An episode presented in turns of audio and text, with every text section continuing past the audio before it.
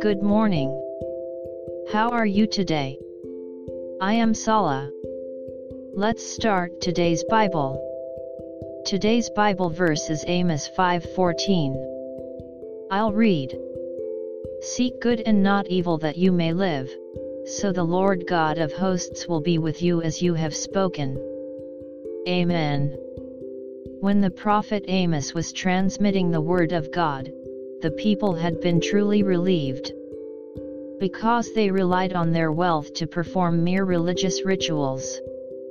The people were shocked by the words of Amos. And he speaks boldly, Seek me and live verse 4, and the Lord will be with you.